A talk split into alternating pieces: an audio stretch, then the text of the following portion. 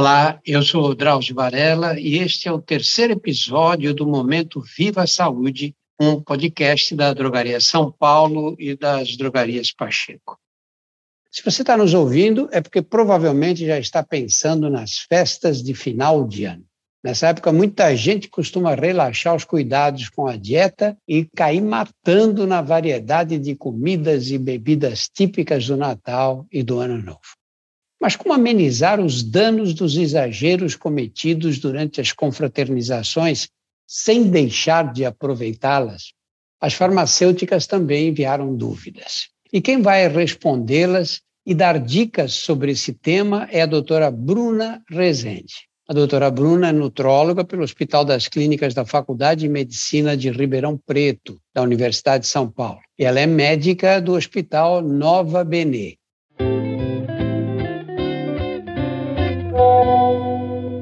Oi, meu nome é Solange e eu sou farmacêutica da Drogarias Pacheco na cidade de Goiânia. Minha pergunta é: até que ponto chás, sucos e sopas detox são capazes de auxiliar as pessoas que acabaram se excedendo um pouquinho nas festividades de final de ano?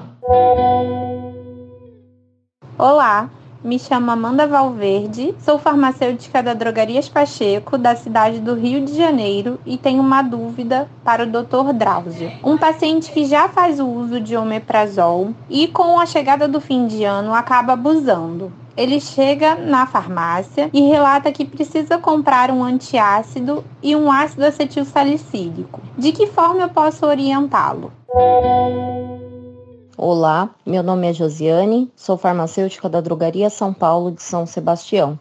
Com as festas de final de ano chegando, sabemos que é sinônimo de ingestão de grande quantidade de gorduras e açúcares. Gostaria de obter mais informações sobre a síndrome metabólica.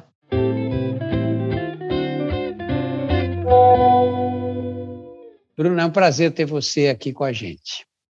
É um prazer para mim também, eu agradeço o convite e espero contribuir aí para um final de ano um pouquinho mais saudável para o pessoal. A gente sabe que depois de tanto tempo de confinamento, as pessoas estão ansiosas para aproveitar o fim do ano ao lado dos familiares, dos amigos, né? E até é esperado que muitas permitam alguns excessos, talvez muitos excessos até, seja na alimentação, no consumo de bebidas alcoólicas. Nessa hora, como é que a gente faz para não passar dos limites? Quando as pessoas ultrapassam essa linha, quais são os possíveis efeitos no organismo a curto e a longo prazo? O que as pessoas podem fazer para aproveitar o fim de ano sem sofrer tanto no dia seguinte? No caso das bebidas, a gente precisa dar uma atenção especial à ressaca, não é? Então vamos começar. Quais são os cuidados que devem ser tomados em relação ao consumo de bebidas alcoólicas? Bom, em relação ao consumo de bebidas alcoólicas, né, a primeira coisa é a moderação. Se você conseguir ingerir um pouco menos, com certeza no dia seguinte não vai ter tantos efeitos desagradáveis. E para isso, a principal dica que eu vou dar é sempre ingerir água junto com a bebida alcoólica. Então, tá sempre procurando intercalar um copo da bebida alcoólica com um copo de água essa é uma das melhores maneiras de você conseguir controlar e evitar a famosa ressaca. Outras dicas que eu também vou dar é não beber de estômago vazio, procurar consumir um alimento até com um pouquinho de teor de gordura durante a ingesta alcoólica, tá? Porque isso vai dar mais ansiedade, faz fazer com que você beba menos também evitar de misturar muitos tipos de bebida. Escolher uma bebida, vai naquela. Evitar mistura de destilados com fermentados, vodka com cerveja, uísque. Então, essa mistura acaba complicando mais ainda o organismo para metabolizar tudo isso. E uma outra dica que eu dou, que é uma coisa mais recente, que tem mostrado algum benefício, é o consumo do carvão ativado antes da ingesta de bebida alcoólica. Tomar uma dose do carvão ativado e vai, ele vai diminuir a absorção do álcool no organismo. E com isso você consegue ter os efeitos menos nocivos do álcool. Então, é essa a dica que eu dou. É, e o que fazer se a pessoa passou do ponto? Uma dieta detox pode ajudar? Essa pergunta veio da Solange, que é farmacêutica das drogarias Pacheco, de Goiânia. e quer saber até que ponto chás, sucos e sopas detox são úteis na recuperação do organismo. Ela diz ainda que muita gente aposta também em remédios para amenizar os efeitos da noite anterior. O nosso próprio organismo tem um órgão incrível para detox, que é o nosso fígado e ele dá conta de metabolizar, apesar de todos os excessos, às vezes um pouco mais de demora, mas ele dá conta de metabolizar tudo isso sim. Porém, para ajudar nessa função do fígado, pode ter medicamentos e também tem alimentos que vão ajudar. Em relação assim à forma que esse alimento vai ser consumido, se é chá, se é sopa, se são sucos, não importa tanto, tá? A preferência por chá é porque a, a forma do preparo, o aquecimento pode extrair melhor é, os antioxidantes da, das ervas e com isso a gente vai ter uma ação melhor desses antioxidantes no corpo. Dos chás, eu recomendo principalmente chá de mil folhas, chá de gengibre, de poldo e de alcachofra. Eles vão ajudar na função hepática.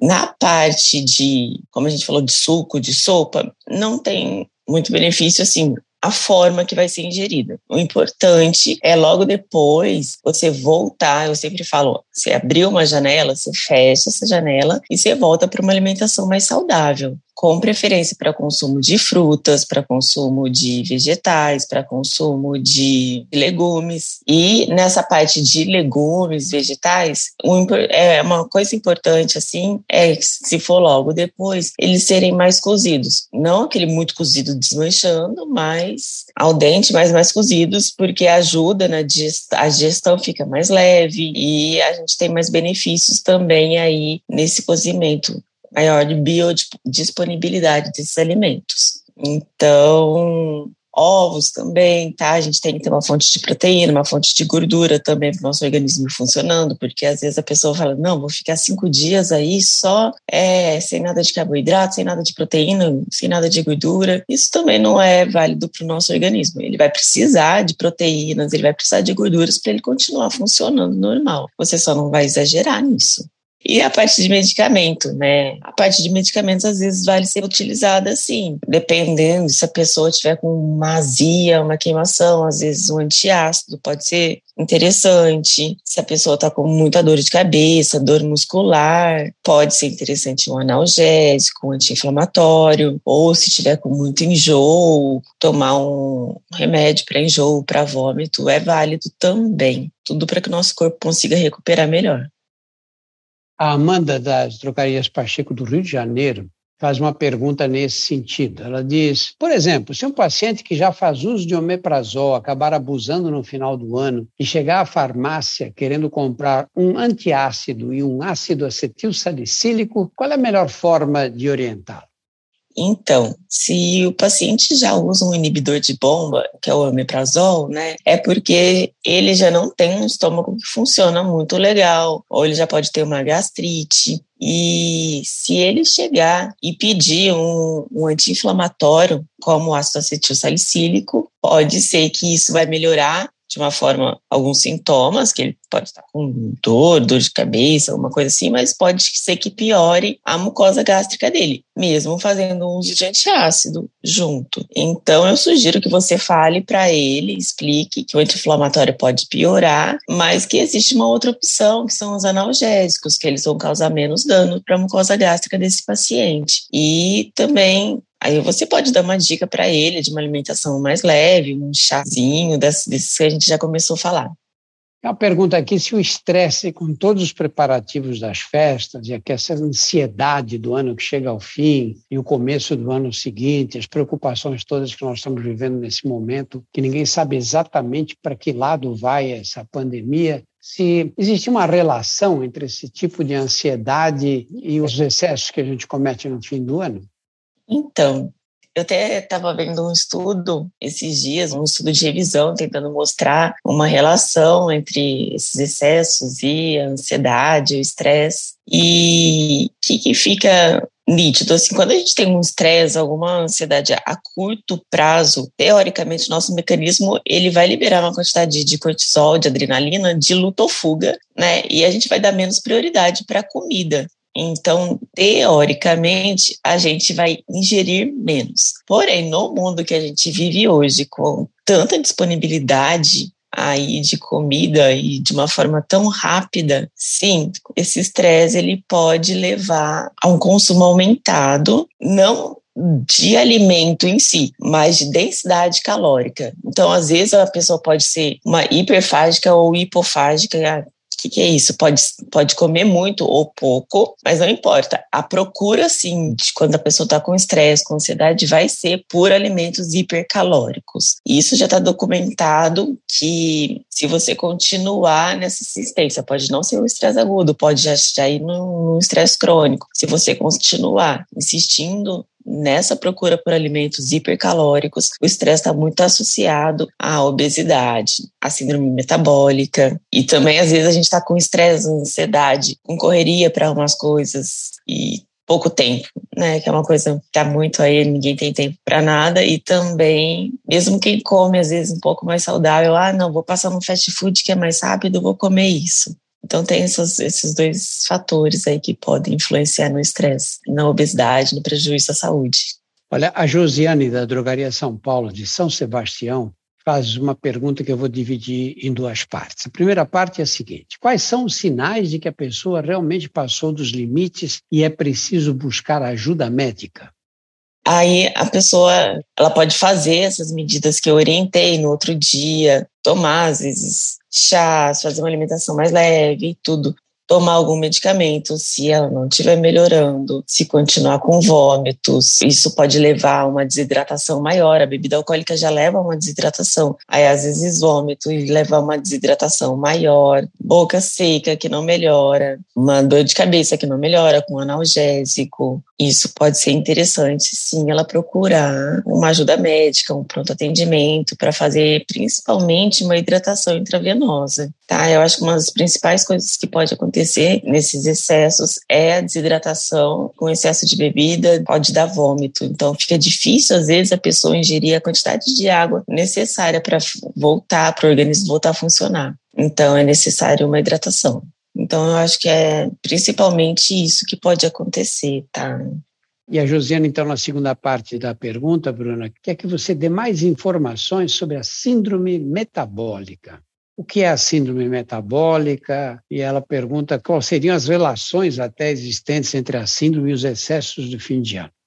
É, Josiane, a síndrome metabólica é um conceito mais que vem agora da, da década de 80, que eles começaram a ver que a hipertensão, diabetes estavam muito relacionados com obesidade, com resistência insulínica, né? Então, a síndrome metabólica é um conjunto de fatores, é principalmente relacionado à resistência insulínica, que vai gerar um conjunto de fatores que aumentam o risco cardiovascular. Eu vou falar um pouquinho desses fatores que estão associados, mas é uma doença grave que vai aumentar o risco de morte por doença cardiovascular em torno de duas a três vezes do que uma pessoa normal. Então, é uma coisa que a gente tem que tomar muito cuidado, sim. E em relação às festas de final do ano, o que, que pode estar tá levando a isso?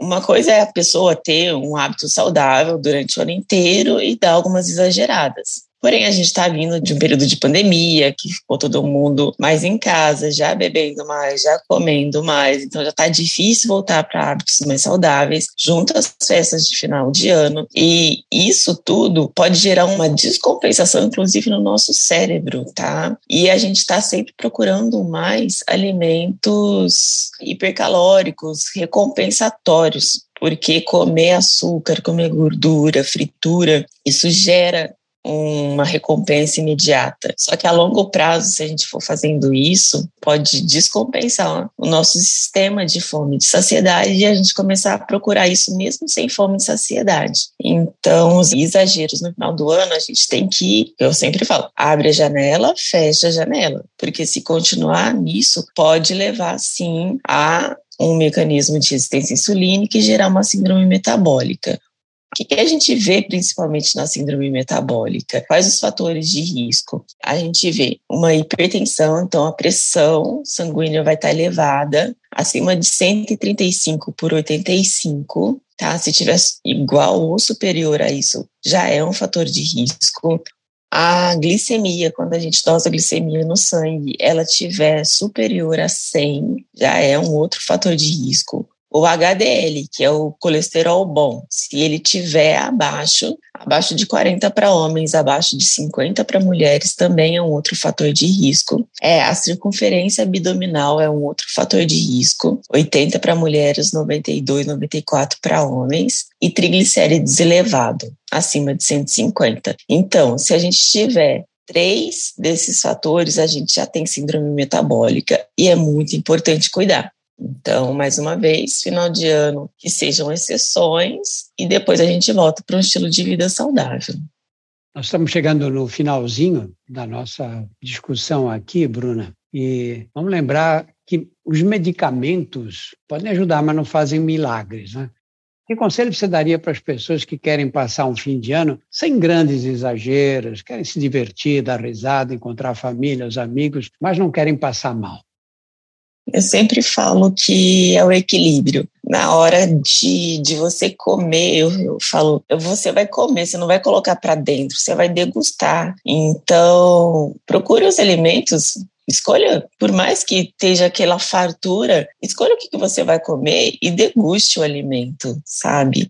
prove, deguste, mastigue aquilo, saboreie, tá? Não é só colocar para dentro e beber e comer. Então, você vai sentir mais um prazer momentâneo, você vai estar tá memorizando aquele alimento, aquele sabor, tudo. Você tá, vai estar tá bebendo uma bebida que gosta, vai estar tá alegre, vai estar tá com pessoas que você gosta. Então, eu sempre falo, principalmente em relação ao equilíbrio. Eu queria só deixar um adendo que quando a gente tem esses excessos de álcool e de açúcar, de gordura, a gente pode ter um descontrole na microbiota do intestino. E hoje a gente fala que o intestino é muito importante, né, para nossa saúde, é um segundo cérebro. Os estudos já mostram que um final de semana de excessos, uma semana de exageros alimentares, você vai desregular seu intestino entre as bactérias boas, as ruins, você pode causar um dano na mucosa intestinal e para isso voltar ao normal. Se caso você voltar a ter um estilo de vida mais saudável, com uma alimentação mais saudável, exercícios, água, isso pode demorar até 30 dias para recuperar esse intestino. Então, um conselho que eu falo assim é cuide do seu intestino e cuidando para cuidar do seu intestino, cuide da sua dieta, cuide da sua alimentação, das bebidas. Então, tenha equilíbrio, saiba aproveitar conversar, comer, beber, beber água, comer saudável, fazer de tudo um pouquinho, que aí isso não vai ter problema. Bruna, muito obrigado pela sua participação. Obrigada, Drauzio. Obrigado. Se você nos escutou até aqui, tenho certeza que agora vai poder curtir o seu fim de ano com muito mais tranquilidade e sabedoria. Para receber novos episódios, inscreva-se pelo seu agregador de podcasts favorito. O Momento Viva a Saúde é oferecido pelo Programa de Relacionamento Viva a Saúde, da Drogaria São Paulo e Drogarias Pacheco, e produzido pela Júpiter Conteúdo em Movimento. Boas festas para você, Bruna, e para todos os que nos acompanham. Boas festas para todos. Até a próxima.